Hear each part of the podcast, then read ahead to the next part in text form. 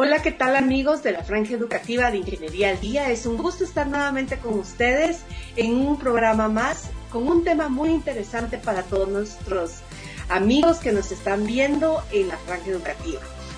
Hoy tenemos acerca, vamos a hablar un poco acerca de sistemas neumáticos en la automatización industrial y eh, tenemos al ingeniero Mauro Salvador, él es ingeniero mecánico de nuestra casa de estudio y actualmente él está estudiando la maestría en estadística aplicada también en la Facultad de Ingeniería. Bienvenido a la franja educativa de la Facultad de Ingeniería, ingeniero, mucho gusto.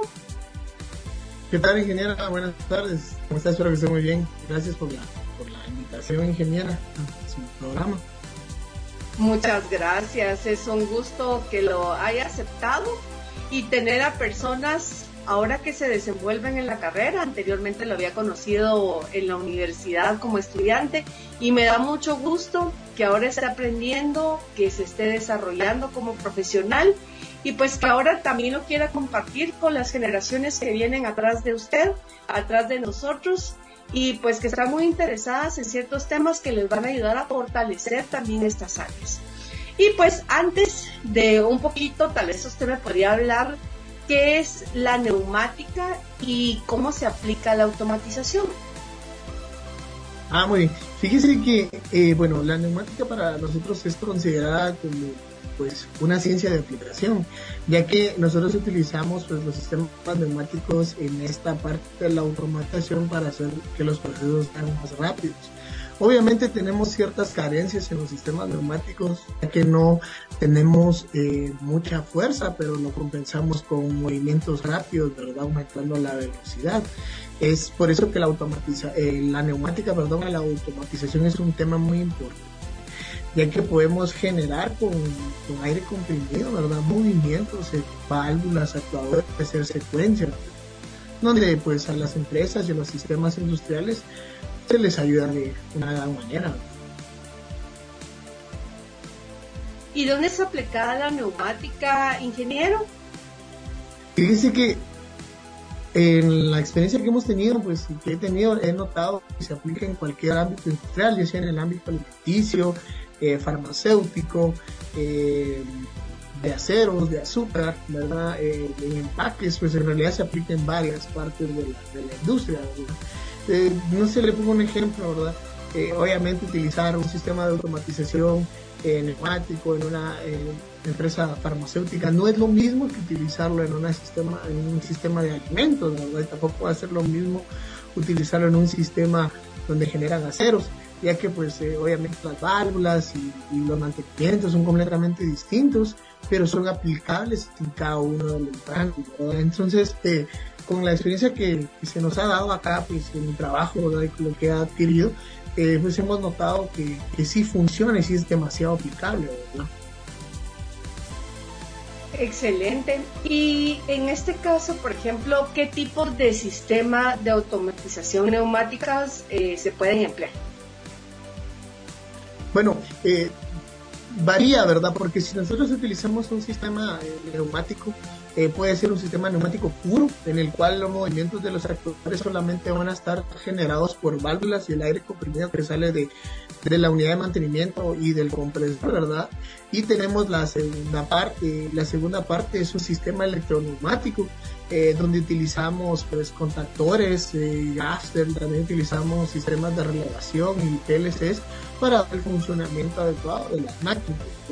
Eh, la diferencia de, de, estos es de que pues uno utiliza puramente neumática, que solo es aire y válvulas, y el otro utiliza puramente eh, eh, las válvulas neumáticas, el aire comprimido y también pues, los sistemas eléctricos, ¿verdad? Que son los PLCs y los variadores, ¿verdad? Entonces depende de esa aplicación, así es el, movimiento que se utiliza, ¿verdad?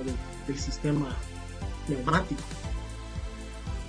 Bueno, ¿y qué tipo de aplicaciones industriales pueden fortalecer también para, eh, para aplicar esto? Fíjese que eh, anteriormente recuerdo que tuve la oportunidad de darle pues, una clase a una empresa que llama Yamasa, ¿verdad? Ella, eh, pues, ellos tenían unos problemas de que tienen varios elementos neumáticos y también hidráulicos donde tendrían que ver eh, eh, pues, eh, cómo funcionaban, cuál era la nomenclatura, ¿verdad? Y recuérdese que cada una de las válvulas vienen diseñadas con ciertas normas, ¿verdad? Y está la norma americana, la norma alemana. Y al momento de emplearlo en un sistema de automatización tenemos que tener en cuenta, claro, eso, cuáles son las válvulas correctas, cómo aplicarlos y qué ganamos con eso, ¿verdad? Ganamos movimientos de secuencia. Existen varios movimientos de secuencia acá neumática que son conocidos como el método de cascada, el método para paso, método intuitivo, método de banderas, donde cada uno de estos elementos pues obviamente eh, generan secuencias de movimientos utilizando válvulas completamente distintas. Esa sería la, la, parte de la, neumática diseñada ya en máquinas industriales. Y resiste, oh, eh, perdón, ¿y eh, tiene algún mantenimiento en especial eh, o algo que también sea parte de esto? Y el mantenimiento que se le da directamente a, los, a los sistemas neumáticos pues depende de las horas de trabajo indicaciones que indica el fabricante, ¿verdad? Por lo general siempre trabajamos en un programa de mantenimiento preventivo, en horas de trabajo según eh, la jornada laboral que se tenga, ¿verdad? Guiándonos directamente del, manual, ¿verdad? Algo que sí tiene que, algo que tenemos que tener claro, ¿verdad? Es que el aire tiene que salir lo más limpio y lo más eh, caliente posible para que pueda generar bien su proceso. la misión la misión del sistema neumático es que el aire salga completamente seco. Eso lo generamos directamente en el compresor. Obviamente generamos el sistema de compresión, ¿verdad? Donde disminuimos pues eh, el volumen del aire, ¿verdad? Aumentando la presión de salida y generamos pues movimientos indicando claramente que el aire tiene que salir lo más seco posible y después de que genere el movimiento de salir lo más seco posible pasamos a la unidad de mantenimiento donde ella es la encargada verdad de generar pues el mantenimiento a todas las demás unidades válvulas actuadores eh, creo eh, pues infinidad de, válvulas lógicas válvulas de secuencia. Eh, ya es encargado a la unidad de mantenimiento donde tenemos la distribución, el filtro y la regulación y la lubricación de todos los elementos en ese aparato sobre la red neumática. Bueno, y en este caso, ¿qué es el aire? Bueno, fíjese que nosotros acá el aire, como tiene la misma relación o las mismas propiedades de un gas, nosotros sabemos que el aire puede ser compresible, puede ser expandible, ¿verdad? Entonces lo tratamos de la misma forma adentro de la cámara del, compresor, ¿sí? Bueno, que aquí también intervienen varios, varias partes, ¿verdad? Porque el aire usted sabe que no, es, no está compuesta directamente de, de, aire como tal, ¿verdad? Sino que tiene varias, varias composiciones. Eh, déjenme recordar, creo que la composición del aire, sí, la composición del aire creo que es de nitrógeno, oxígeno y otros gases, ¿verdad? Entonces, obviamente, al momento de entrar a la cámara del compresor, ¿verdad? Que la misión de él es comprimirlo, quiere decir reducir el volumen lo más posible y aumentar la temperatura para que salga con una presión manométrica, ¿verdad? Es, eh, es la misión del compresor y para eso utilizamos el aire dentro del sistema neumático. Bueno, también debemos de recordar, ¿verdad? Que, para que el aire tenga la función de ser comprimido dentro del compresor, tenemos que ver todas las presiones del trabajo, presión atmosférica, presión absoluta y presión manométrica, que es la presión de salida del aire compresor. Eh, muy bien, y por ejemplo, en este caso, ¿cuál cree usted que son las ventajas y desventajas en la neumática?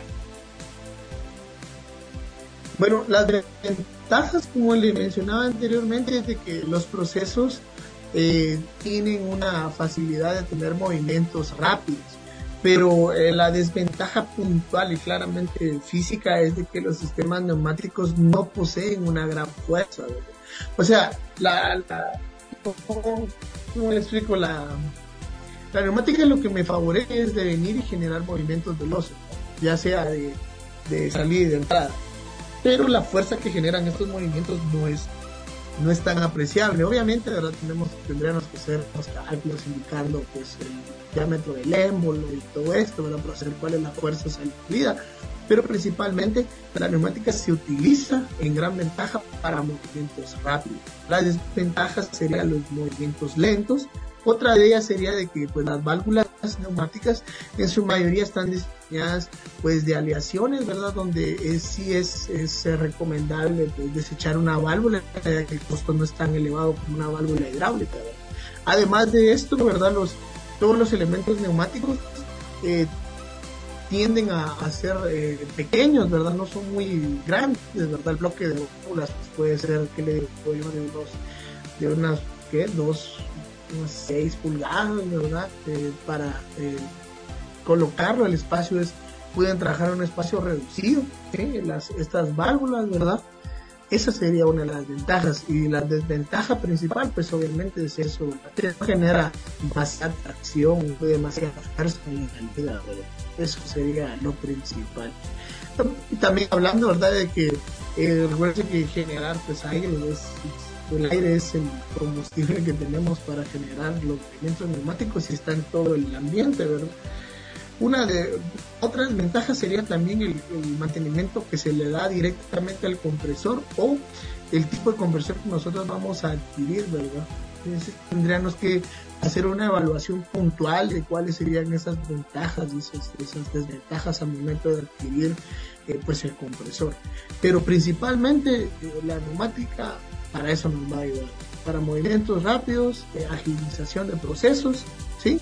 Eh, utilizando eh, válvulas y elementos neumáticos como actuadores. Y en este caso, ¿cómo pues se puede aplicar? Hablamos también de, esto de hidráulica.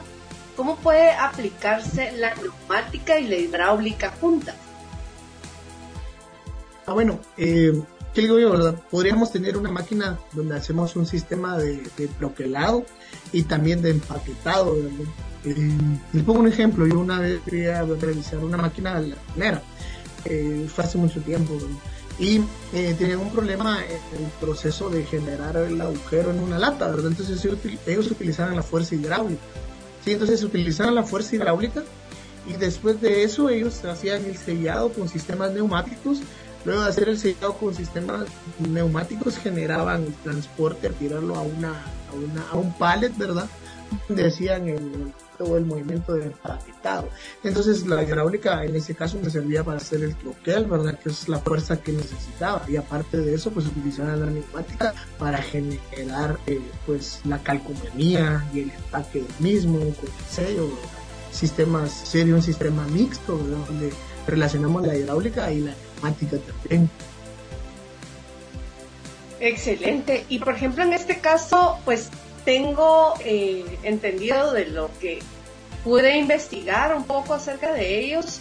Ah, hay ciertos circuitos que se aplican dentro de los, eh, esto de neumáticas y eh, la parte hidráulica. por ejemplo, ¿en qué tipo de maquinaria se podrían utilizar estos? Fíjese que bueno, podríamos utilizarlo. Si un ejemplo puntual sería en el, en el sellado de empaques, o en, el, o en la clasificación de empaques. Eh, pues tenemos una banda transportadora donde, no sé, está, creo yo, eh, galletas, ¿verdad? Y nosotros queremos hacer la clasificación de las mismas, pues obviamente utilizamos, ¿qué le digo? Un sensor de aproximación, ¿verdad? Y unas indicaciones correspondientes para controlar el movimiento del actuador y que él se active al momento de la clasificación. Ese sería un ejemplo muy puntual, clasificación de paquetes utilizando eh, movimientos. Otra clasificación que podríamos darle a eso sería el sellado, ¿verdad? O el troquelado. Sellado sería más que todo, ¿verdad? Podríamos tener una pieza en la cual nosotros podríamos eh, no sé, sellarla no solamente con un actuador, sino con varios actuadores. Podríamos poner tres actuadores donde sujeten la esquina, uno en la parte superior eh, y el de la parte superior pues generar el sello, ¿verdad? Fíjese que eso que usted menciona, que usted menciona en este momento, son eh, métodos. Nosotros esos métodos los conocemos, como le mencionaba anteriormente, como el método de cascada, el método paso a paso, método intuitivo, método de banderas, el electroneumática, ¿verdad? Y eh, método de cascada también en electroneumática. ¿De qué se trata esto? Pues de que un actuador, que un actuador coordine el movimiento de otro actuador mediante unas válvulas que son conocidas como finales de carrera o limit switch y pues ellas ordenen a otro actuador generar eh, este movimiento. Pues esto eh, son esos métodos que le contaba. Lo bueno de estos métodos es que son basados en la norma ISO. Entonces son aplicables pues en cualquier parte donde se encuentra. Esa sería la, respuesta a la, pregunta que me comentaba, ingeniero. Hablando de esto de las eh, pues normas ISO, ¿Qué normas o sistemas pues necesito comprender para la aplicación también de estos sistemas? Fíjese que la norma principal que necesitamos conocer es la norma, permítame un segundo, ingeniero, eso la tenía presente, es la norma, es una norma GRIM 1219, no en este momento no tengo puntual el, el número de norma, pero esa norma me indica a mí la posición que tienen las válvulas, ¿verdad? Junto con la norma ISO. Eh, ¿Cuál es la diferencia en nuestras normas, verdad? La primera es de que una menciona las posiciones de la válvula utilizando pues eh, números y la otra señala las posiciones o las entradas de las válvulas utilizando letras. Esa sería una de ellas. Eh, porque es importante también leer eso por los símbolos matemáticos, ¿verdad? Eh, yo creo, ¿verdad?, que, aquí en, en, Guate, pues obviamente todos utilizamos eh, elementos de texto y también elementos de parque y pues otros elementos que se han metido en la industria. Y pues eh, ciertas personas que ya tienen conocimiento de esto, sabemos de que pues obviamente hay números donde indican, mira, aquí tienes que tener presión de aire, mira, aquí sale el aire, mira, aquí hay una, una señal eléctrica, mira, aquí se mete líquido pero eso depende a esas normas, pero hay también al símbolo neumático que se le porque eh, símbolos neumáticos hay un montón, hay, hay una infinidad de símbolos neumáticos y, leer un plano neumático basándose en esas normas, interpretándolos, pues es algo pues muy bueno de aprender, ¿verdad? Es algo que de verdad eh, nos sirve bastante como ingenieros, pues eh, en la práctica, ¿verdad? Interpretar estas normas basándonos en un plano del fabricante de la máquina. Excelente. Y en este caso, por ejemplo, ¿cuáles son los principales elementos de control que se utilizan también en los sistemas neumáticos? Elementos de control. Bueno, uno de los principales elementos de control que utilizaríamos en, los sistemas, pues si hablamos de la electroneumática, serían los contactores, los sensores de aproximación, eh, los limit switch, que son eh, lo que usted mencionaba, ¿verdad? Eh, estos elementos de control. ¿Qué más sería un elemento de control? Bueno, un elemento de control también nosotros le llamaríamos válvula. En realidad, el nombre de elemento de control se le da todo aquello que controla el aire y lo pueda colocar en otra posición que nosotros deseamos. Entonces, eso se le conoce a las válvulas en neumática eh, sin, electricidad. Ahora en la electroneumática se le conocen elementos de control a las electroválvulas, a los contactores, a los limit switch, a los timers, a los sensores y pues a eh, este tipo de elementos. Y por ejemplo, en este caso em, hay ciertas tuberías y conductos también que un, eh, que un compresor neumático hidráulico también necesita. En este caso, pues hay algún tipo de tubería en especial o, o cuáles son las que recomiendo. Fíjese que, eh, bueno, eh, tuberías, pues tuberías siempre sería la de HG, ¿verdad? Pero hay otra creo que los sistemas de compresores, eh, no sé si se puede decir aquí marcas, ingenieros, eh, ¿Las puedo comentar tal vez? Pues la vez, bueno, hace un tiempo eh, le está dando, dimos una clase a unos muchachos de una empresa que se llama El Cabro, que son, eh, generan eh, concentrado, ¿verdad? En la empresa Fátima, la corporación Fátima, pues ellos comentaban acerca de, qué tubería era la más adecuada colocar el compresor al sistema de distribución, ¿verdad? Y pues obviamente algunos decían que era eh, tubo, tubo galvanizado, que el tubo galvanizado, otros decían que era cobre, ¿verdad? Y unos decían que era aluminio. Pues obviamente eh, la tubería que mejor se adapta a este proceso, ¿verdad? Del compresor, eso sí tiene que ser puntual, ¿verdad? Del compresor hacia la unidad de secado o hacia la unidad de drenado, tiene que ser tubería de aluminio, ¿verdad? La más recomendable. Obviamente todos pueden hacer eh, tubo galvanizado, ¿verdad? Pero la más recomendable sería esa. ¿Por qué se recomienda esa tubería? Porque en esa tubería no, eh, en ese tubo, ¿verdad? No hay procesos de contaminación por ser aluminio y soporta pues también eh, tiene ciertas características de importancia, eh, es la que se recomienda. Obviamente también debería cobre, ¿verdad? Pero es un poco más caro, entonces hay la, la indicada. Por ejemplo, en dado caso, si se requiere un gran caudal a baja presión, ¿hay algún compresor que, que ayudaría o algo? Ah, sí, eso, eso también depende, ¿verdad? Porque hay clasificaciones de compresores donde tenemos compresores reciprocantes y compresores de centrífugos. Entonces, supóngase, ¿usted qué mejor quería? ¿Autocaudal a baja presión? Sí. Ah, bueno, entonces yo, eso se recomienda utilizar un compresor de émbolo, que son los compresores ¿verdad? Los que tienen eh, la misma función que tiene pues eh, un motor, ¿verdad? Que tiene un pistón, un émbolo, una, una leva en el cual obviamente generan bastante caudal a baja presión, ¿verdad? Un, compresor que sí siempre son los que más se recomiendan y son así los, los, buenos, sean los compresores de tornillo, ¿verdad? Porque ellos suplementan la demanda dando eh, presiones y volúmenes de la igual forma, de igual forma, igualitario. Usted hablaba de este sistema centrífugo en dado caso, ¿cómo funciona un filtro centrífugo en esto? Un filtro, filtro, fíjese que filtro, pues, el filtro centrífugo siempre tendríamos que ver pues, la unidad de mantenimiento, que sería el FRL, ¿verdad? Donde encontraría yo el filtro. Pero estos compresores centrífugos eh, son aquellos que no sé si usted alguna vez ha apreciado eh, la turbina de un avión. Eso, es, la función de un compresor centrífugo, ¿verdad? Están compuestos de varios álabes, donde al final pues, de estos álabes, bueno, hay un eje, ¿verdad? Y hay varios álabes en ellos. Al final de, esos, de ese eje y de esos álabes encontramos una tobera para hacer el, el, aumento, no me recuerdo en este momento, pero el elemento mecánico que está atrás de ellos es una tobera, ¿verdad? y pues la todera tiene la función de aumentar la presión a la salida del, compresor, ¿verdad? Esos serían los compresores centrífugos. Y también, ¿verdad? Un compresor que es bien utilizado en la, pues, en la industria alimenticia y en la industria farmacéutica, que son los recomendados, ¿verdad? Son los compresores de membrana.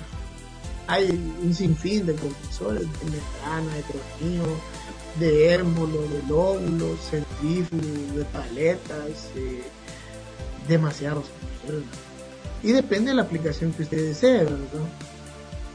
Eh, y una pregunta también, por ejemplo, ¿cuáles creen usted que son las consideraciones de seguridad importantes para trabajar con sistemas neumáticos en automatización? Las, las que, perdón, ingeniera, disculpe, no le escuché muy bien. ¿Cuáles son las consideraciones de seguridad importantes? las condiciones de seguridad importantes, pues obviamente sería siempre pues el manejo del equipo de seguridad industrial, ¿verdad? Y pues las normas, las normas que tenemos de esto, que sería eh,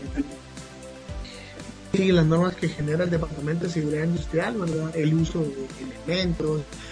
En este caso no tendrían, bueno, sí tendría en cuenta bastante eh, pues, las normas del medio ambiente, ¿verdad? Aunque el aire es un, elemento limpio que obviamente al, al ya no ser funcionado, pues eh, las válvulas lo liberan al medio ambiente por medio de escape, ¿verdad? Eh, si hablamos ya directamente de un sistema hidráulico, pues obviamente tenemos que verificar las normas del medio ambiente, donde se encuentra, eh, dónde vamos a reutilizar el aceite, dónde lo vamos a lanzar, ¿verdad? Pero sí, principalmente sería esto, sí es bien puntual saber de que, el aire que usan las válvulas ya no lo reutilizan, sino que lo liberan al ambiente. Entonces, eh, lo único que se recomienda pues, sería siempre pues, el equipo de seguridad industrial para, para los muchachos o las personas que estén trabajando con eso, ¿verdad? Ya que eh, al soltarse pues, una manguera de una válvula, pues obviamente puede dañar su vista, ¿verdad? Lo puede lastimar. Y algo para concluir este tema, ingeniero, para este tema de la neumática, ¿por qué cree usted que es importante que sepan la neumática los estudiantes? Fíjese que yo noté como con experiencia propia, ¿verdad? Que, eh, pues varias empresas, eh, cuando uno es ingeniero mecánico, deben tener varias, eh, varias espectrices, ¿verdad? Tanto mecánica, eléctrica, sistemas de automatización y todo eso, ¿verdad? Y pues en la facultad tenemos una, una, pequeña carencia en eso, aunque sí se menciona y sí es bien puntual, ¿verdad? pero pues en la industria hay cosas que uno no lo ve y no lo puede apreciar en, la, neumática como es puramente, ¿verdad? Y es, bueno pues para todos los estudiantes que podamos adquirir más conocimiento sobre, sobre este tema, ¿verdad? Y pues ser aplicable a la industria, ¿verdad? Eh, es muy bueno, la verdad. Eh, yo creo que para mí, yo hablo desde mi punto de vista, verdad, yo creo que la neumática es una ciencia en la cual eh, se pueden hacer cosas extremadamente sorprendente. Si se tienen todos todas las habilidades juntas, ingeniero. Yo creo que también, en mi caso, eh, considero que el estudiante, pues también es bueno que aprenda más de ciertos temas en la carrera que les van a, ayudar bastante. ¿Y algo que le quiera compartir a la audiencia, ingeniero Mauro, algo que les quiera decir a ellos antes de concluir con el tema? Eh, pues únicamente instar, ¿verdad? Todos los, nuevos colegas que van a hacer y pues a los estudiantes que estén en proceso de pues que sigan aprendiendo más temas, ¿verdad? Que sigan investigando, que sigan y, eh, no sé, profundizando en los temas. Eh, yo me recuerdo que cuando entré a la facultad, pues obviamente yo me sentía demasiado feliz, ¿verdad? ¿verdad? Pertenecer a la, casa de estudio que es la Universidad de San Carlos es lo mejor. Y pues a mí ahí me enseñaron algo que es ser autodidacta, O sea, si yo no lo sabía, yo lo tenía que investigar porque era así, así es como son las cosas, ¿verdad? Pues sí, me, adquirí varios elementos que me ayudaron ahorita en la, vida y pues los insto, ¿verdad? A seguir investigando, estudiándose, a capacitarse más, sí, a capacitarse en todo lo que ellos puedan, ¿verdad, ingeniero? Excelente, muchas gracias, ingeniero.